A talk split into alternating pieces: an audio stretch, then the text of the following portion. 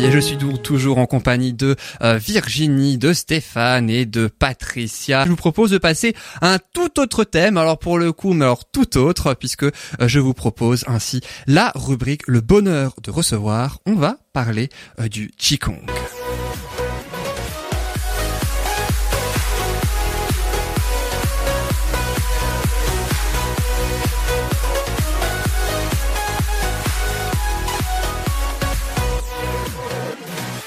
Et la rubrique s'appelle le bonheur de recevoir et nous avons justement le bonheur de recevoir notre invitée Yolande Gonzalez, enseignante de Qigong. Yolande Gonzalez, bonjour. Bonjour, bonjour à tous.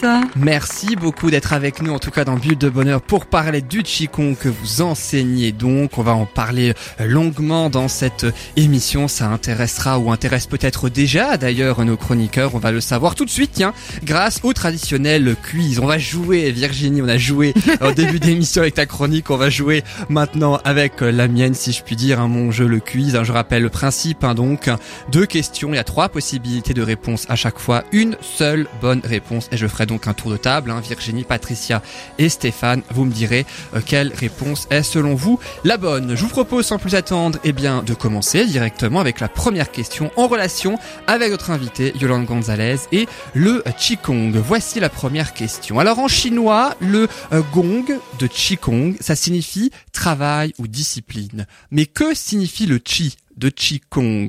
Est-ce que ça signifie geste? Est-ce que ça signifie souffle? Ou est-ce que ça signifie tonicité? En chinois. Virginie, Patricia et Stéphane, qui a une première idée Geste, souffle... Tu peux répéter les questions, s'il te plaît C'est ce que j'étais en train de faire. Geste, souffle ou tonicité Que signifie le chi souffle Souffle. moi je dis souffle. Souffle, Virginie et Stéphane, qu'est-ce que vous dites? Geste, souffle ou tonicité? Moi je dirais geste. Geste, et toi Virginie? Tonicité, comme ça on aura les trois. Mais moi j'avoue que je suis entre euh, par rapport au mouvement que j'avais en tête entre geste et souffle, hein, mais je sais pas, du coup je serais allée dans geste. Geste. Et c'est notre invité Yolande Gonzalez qui donc apporte la réponse. Alors, qu'est-ce que ça signifie le chi, le qigong Donc le chi, il y a plusieurs traductions possibles, hein, puisqu'on part toujours d'un d'un idéogramme. On le traduit effectivement par souffle ou énergie. Et gong, Bravo Patricia. Et, voilà, gong est par travail, discipline.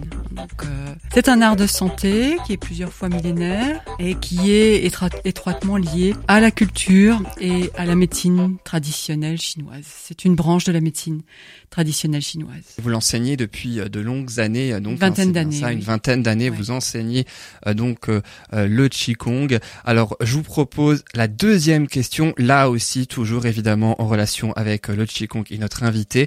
Quelle affirmation, cher chroniqueur, concernant Yolande Gonzalez est fausse? Vous savez que vous aimez ce genre de questions, soit les vraies, soit les fausses. Là, je vous demande la seule parmi les trois qui est fausse. Proposition numéro 1. Le Reiki dont Yolande Gonzalez a obtenu une maîtrise est une méthode de soins chinoise. Réponse numéro 2. Yolande Gonzalez a passé son brevet fédéral d'enseignante de Qigong et obtenu son diplôme d'école en Chine, ou bien euh, proposition numéro 3, la pratique du Qigong a commencé pour notre invité par un autre art martial. Alors Virginie, Patricia et Stéphane, je répète les trois propositions, on cherche celle qui est fausse, hein, je le rappelle. Une, le Reiki dont Yolande Gonzalez a obtenu une maîtrise est une méthode de soins chinoise. Yolande Gonzalez, 2, a passé son brevet fédéral d'enseignante de Qigong et obtenu son diplôme d'école en Chine. Ou bien, proposition numéro 3, la pratique du Qigong a commencé pour Yolande Gonzalez par un autre art martial. Virginie, Patricia et Stéphane, qui a une première idée euh, parmi vous trois, la proposition 1, 2 ou 3, laquelle est fausse Le Reiki, euh, à voir si c'est vrai, hein, donc c'est ça. Quelle affirmation est fausse hein Fausse Ah non. Donc la 1, la 2 ou la 3 oh, Je sais plus si c'est japonais, chinois, le Reiki, mais je... Ouais, peut-être. Stéphane, qu'est-ce que tu dis C'est Maître Mikao Shui qui est le... Voilà, mais je sais plus s'il est chinois ou japonais. Stéphane Moi je dirais la 1. La 1, Virginie C'est japonais, je pense. Virginie, qu'est-ce que tu dis Moi je connais plutôt le Raki, mais...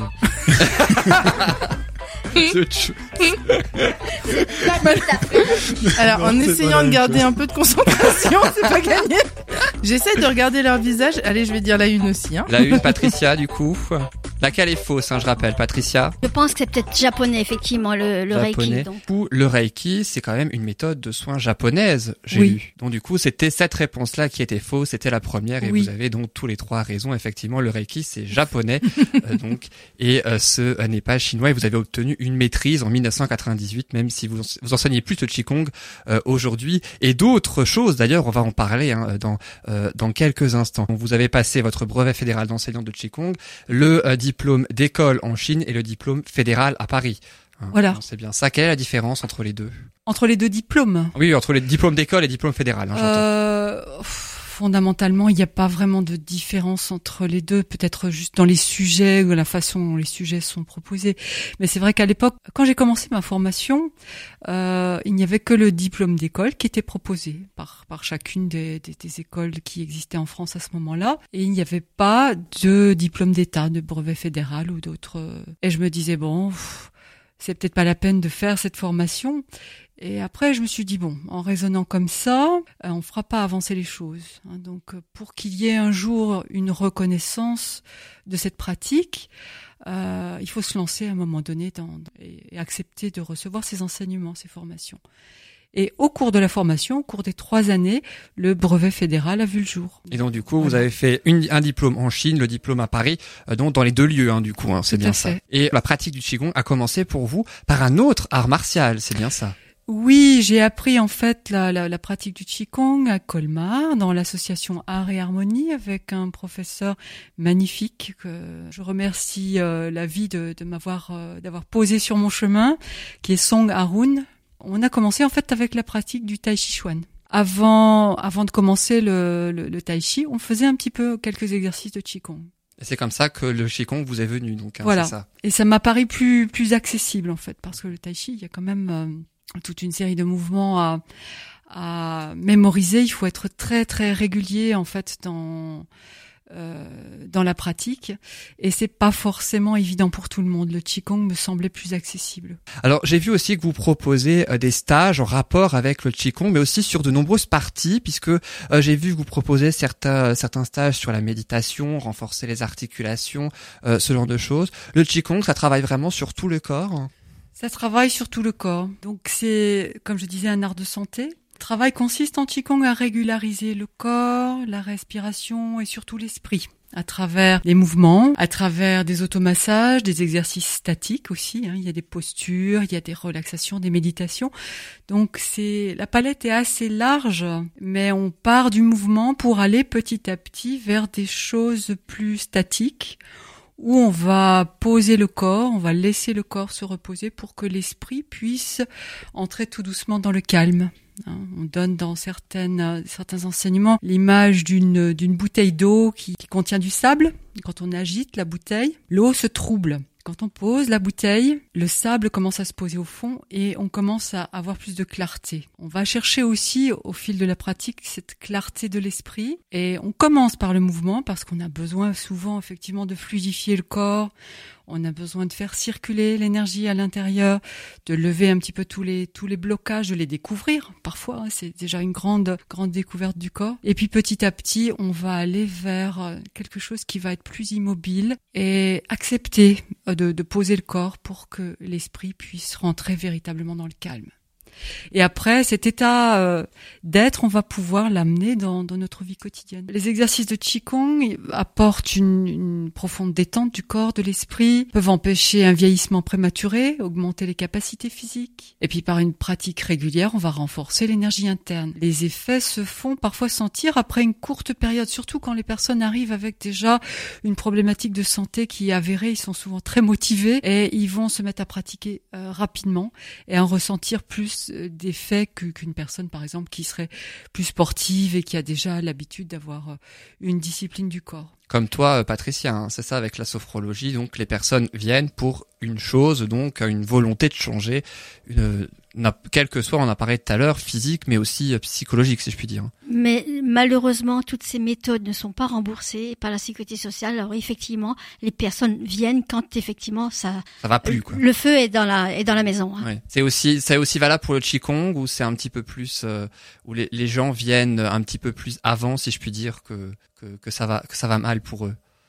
Ça dépend, c'est très varié. Ce qui, ce qui ressort souvent, on fait toujours un petit tour d'horizon en début d'année quand les, les élèves se présentent, c'est le, le besoin de prendre un temps pour soi. Ça, c'est vraiment quelque chose maintenant qui ressort beaucoup de tous les témoignages. Donc, une prise de conscience qu'il faut euh, accepter de se poser. Et ça, c'est Mhm. vraiment quelque chose qui ne fait pas partie de notre éducation de base. hein. On a été éduqué avec la valeur travail. Et voilà, se poser, c'était pas quelque chose qui était bien, euh, bien vu. Mais autrefois, effectivement, les gens ne prenaient pas soin de leur corps. Mm. Et avec euh, l'entrée en lice de, de Lise Bourbeau, qui est une grande dame justement d'écoute ton corps, et je l'ai encore entendue il y a quelques jours, et elle disait qu'effectivement, de plus en plus, les gens écoutent leur corps parce qu'ils Mhm. se rendent compte qu'il y a un souci. Et c'est vrai que c'est une grande mode parce que les gens se rendent compte qu'ils en peuvent plus, ils arrêtent pas de courir et, et ils s'oublient.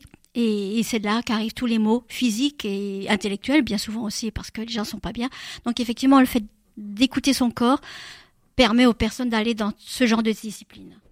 Effectivement. Et vous proposez donc aussi des, euh, vous, vous enseignez le qigong à Viroval dans le Haut-Rhin, à Colmar, hein, donc euh, Oui. euh, également. Vous avez aussi, j'imagine, des horaires et des jours auxquels vous euh, vous enseignez donc et où les gens peuvent venir. Oui, oui. Alors, quels pouvez- sont-ils? Bah Pour ça, en fait, vous pouvez consulter le blog. C'est peut-être plus facile que d'énumérer tout. Ou dites-en quelques-uns quand même, les, les principaux. Alors, euh, voilà, il y a deux cours qui sont proposés le lundi matin à Viroval, l'association LASC. Le mardi matin, c'est à la MJC. Le, j'ai oublié lundi après-midi, MJC également. Euh, le mardi soir à l'ALEP, le jeudi matin à l'ALEP. vous vous enseignez 55 auprès de plus. plusieurs structures, hein, du coup. Voilà. Et je propose aussi des stages en week-end.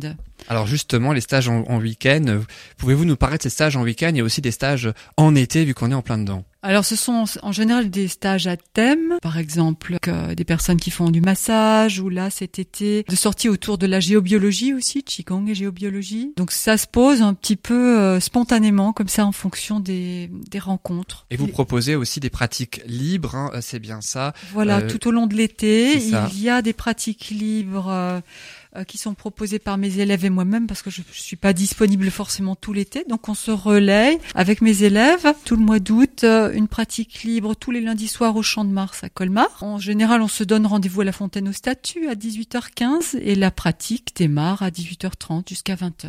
Sauf si intempérie évid- évidemment.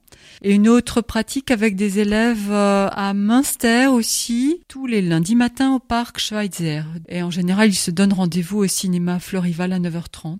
Ça c'est que pour l'été. Ça hein. roule.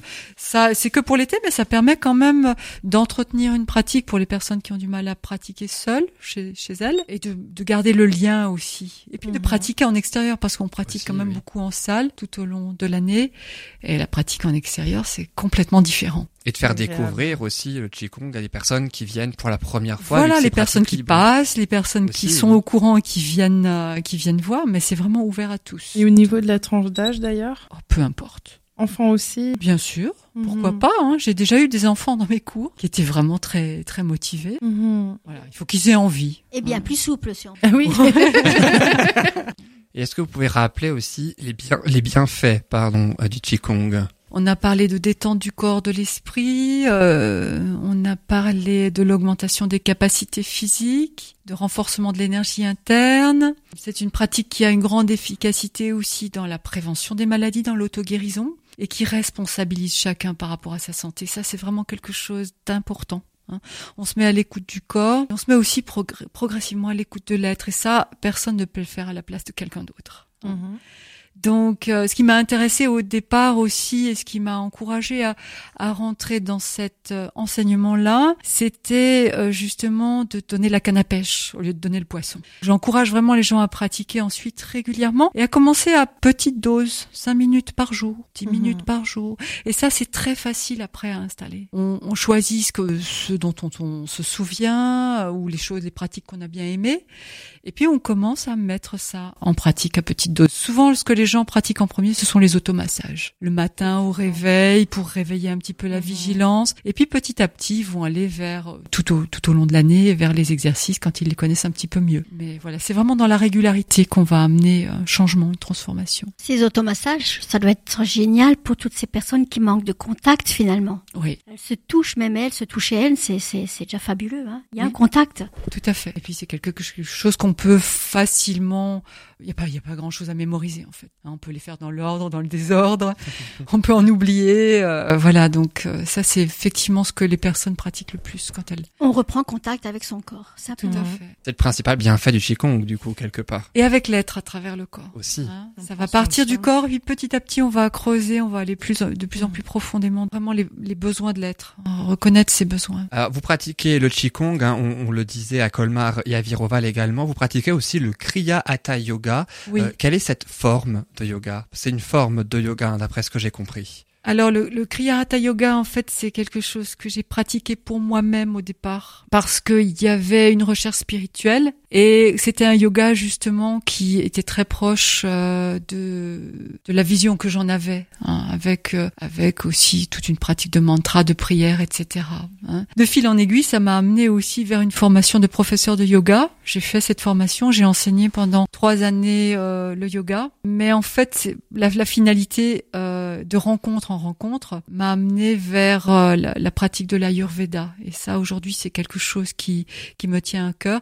Je voulais pas en parler encore aujourd'hui en détail parce que je viens de finir ma formation. C'est une moins nous en formation. dire quelques mots. Oui, juste quelques mots. C'est une formation de thérapeute corporel en Ayurveda qui est en cours de validation actuellement. Hein, donc, ce sont les soins traditionnels de l'Inde. L'Ayurveda est plus ancien que la médecine traditionnelle chinoise et on retrouve beaucoup. Il y a, il y a beaucoup de passerelles et de parallèles entre les deux. La Ayurveda, c'est uniquement des soins physiques, des, des massages, c'est ça? Dans dans la partie euh, que que je pratique, effectivement, ce sont des massages. C'est une oliation du corps, ce qu'on appelle les abhyanga.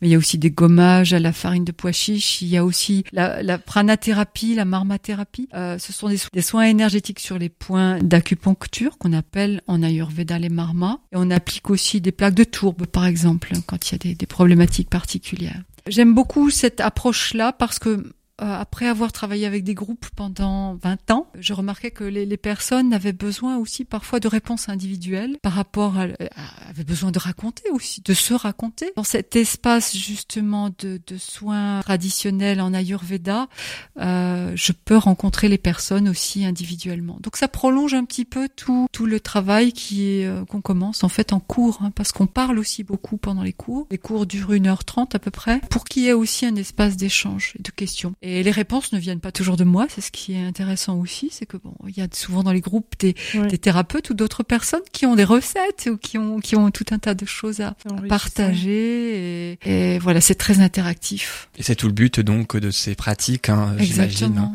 exactement. L'interactivité Et- entre vous et les Et personnes. chaque cours est différent. En fonction des personnes. Voilà, Mm. ouais, chaque chaque groupe a une autre couleur et euh, ça c'est juste passionnant. Et justement, si on souhaite avoir plus d'informations sur le Qigong, mais aussi sur euh, votre activité, même vos activités aussi à vous, et ben c'est sur le site qigong-artdevie-colmar.blogspot.com. C'est bien Ouais, ça. hein? FR. Point .fr. Encore une fois, j'ai mal lu, comme avec toi. Visite, un je crois truc ce soir. Je crois que les .com et .fr, j'aime pas. Je sais pas pourquoi, mais j'aime pas. Donc qigong-artdevie-colmar.blogspot.fr. Voilà, le, le blog n'est pas à jour, il va être mis à jour fin août pour euh, l'année 2019-2020. Donc dans 15 jours, même pas. Voilà. Euh, justement, ça permettra donc d'aller dans 15 jours, euh, un peu avant, mais aussi dans 15 jours pour avoir les nouveautés. Et on peut aussi, j'imagine, aussi avoir les lieux, les dates aussi et les jours de Tout vos est, cours pour la saison 2019-2020 qui commence bientôt. Merci beaucoup, Yolande Gonzalez, d'avoir été euh, avec nous. Je rappelle, joie. je rappelle que vous enseignez à Viroval et à euh, Colmar euh, également. Merci beaucoup. Merci.